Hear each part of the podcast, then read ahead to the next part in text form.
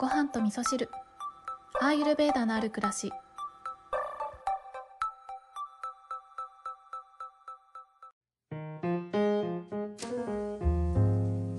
こんにちは、えー今日はですね、えー昨日お便りをご紹介させていただいたルーさんからご質問で鼻うがいに関してのねお便りもいただいておりましたのでそちらをご紹介しながらお話をしたいと思ってるんですけど、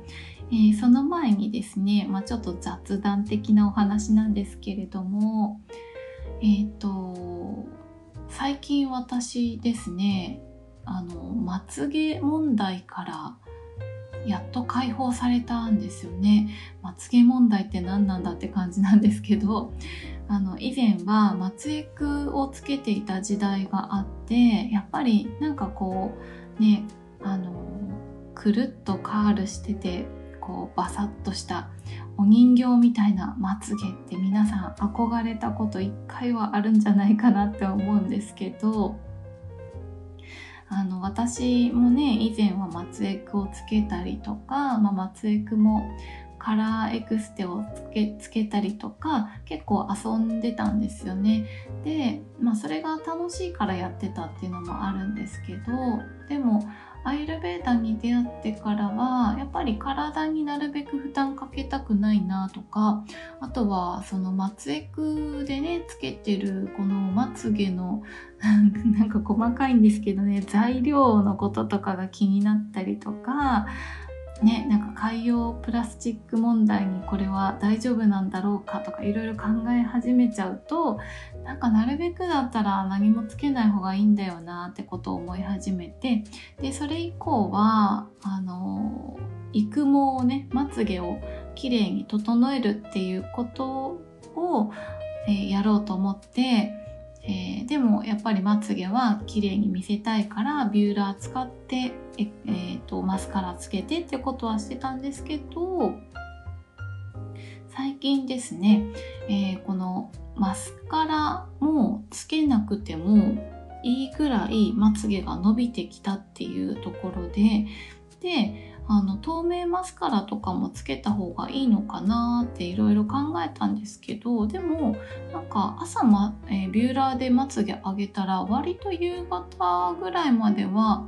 カールが残ってることに気がついてそうマスあのマスカラつけてた時はなんかね多分マスカラの込みで下がってきちゃってたと思うんですよね。夕方ぐらいにはまたあのもともと私まつげが直毛で下向きなので あの中学校の頃とかはラクダみたいって言って変なあだ名つけられたりとかしてたんですけど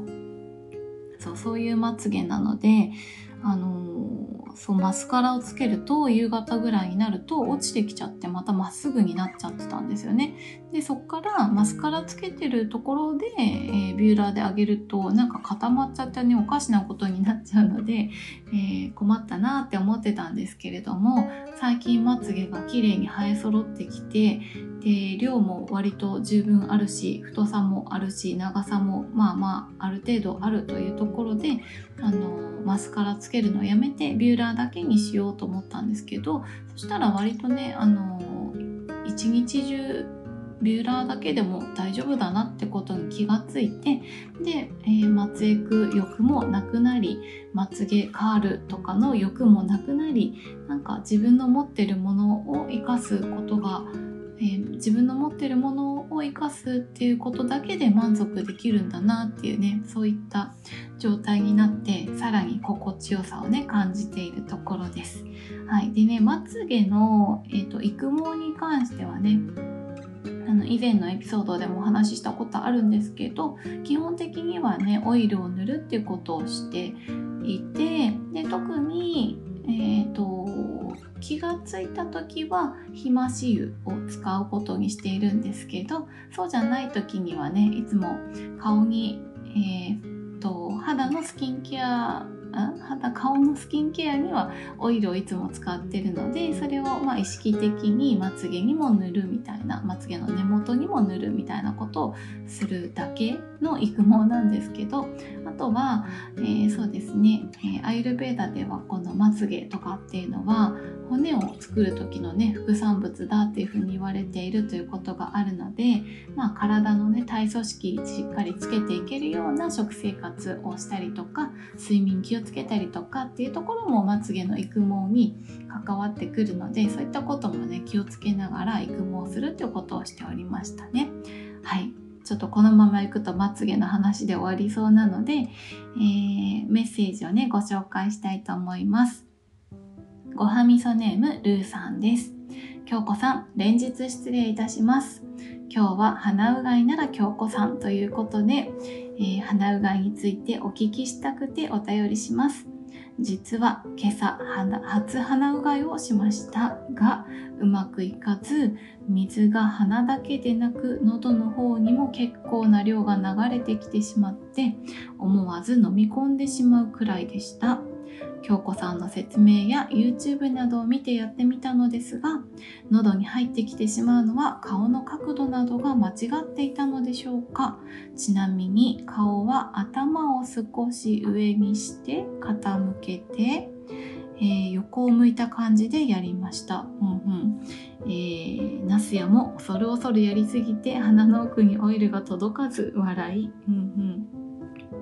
えー、いつでも良いのでどこかの放送で鼻うがいのやり方コツなどもう一度教えていただけたらと思います。よろしくお願いいたします。はいこんなお便りをいただいておりました。ルーさんありがとうございます。初鼻うがいデビューですね。おめでとうございます。でうまくいかなかったということなんですけどね。この鼻うがいのお話もみんなのお話聞いてると面白いですね。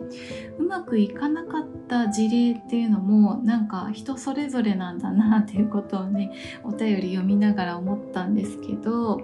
そうですね。今ねこのお便り読みながら頭を少し上にして傾けて横を向いた感じでやりましたってことなんですけど今このポッドキャストだと見えないんですけど今私顔を傾けてえー、どうやって説明したら分かりやすいかなって考えてるんですけど、えっ、ー、とね、鼻と鼻、鼻筋ありますよね。鼻筋がこの地面と完全に平行になるぐらいうん、それぐらい傾けてやっていただくと多分鼻から鼻に抜けるっていう感じになると思います。あの首とか肩とか凝ってる方はもしかしたらこの角度辛いかもっていうぐらい傾けてやるっていう感じなのであのいきなりお水入れないでねまずは鏡の前とかであこれぐらいかなっていうのを見ながらちょっと確認してみていただいてからやるといいかもしれないですね。はい。あと、ナスヤも恐る恐るやりすぎて鼻の奥にオイルが届かなかったということで、量がね、少なすぎたんですかね。うんでもね、あの、量は少なくてもね、いいと思います、最初のうちは。あの、綿棒で鼻にオイル塗るだけでもいい効果があるっていうふうに言われてるので、あの今だっていうタイミング今日ならいけるっていうタイミングがあった時にちゃんとねオイルをちょっと増やしてみるっていうことをしてみたらいいんじゃないかなって思いますね。はい、ということで今日はルーさんから鼻うがいのお便りをいただいたということとあとはねまつげのね問題が解消したということがとても心地よかったのでね皆さんにお話しさせていただきました、えー、ルーさんねこの鼻うがいいろいろ角度変えながらね自分にぴったりの角度ってあると思うのでねまた何か変化がありましたらご報告お待ちしております。はいそれでは皆さん今日も良い一日をお過ごしください。今日も聞いていただきましてありがとうございます。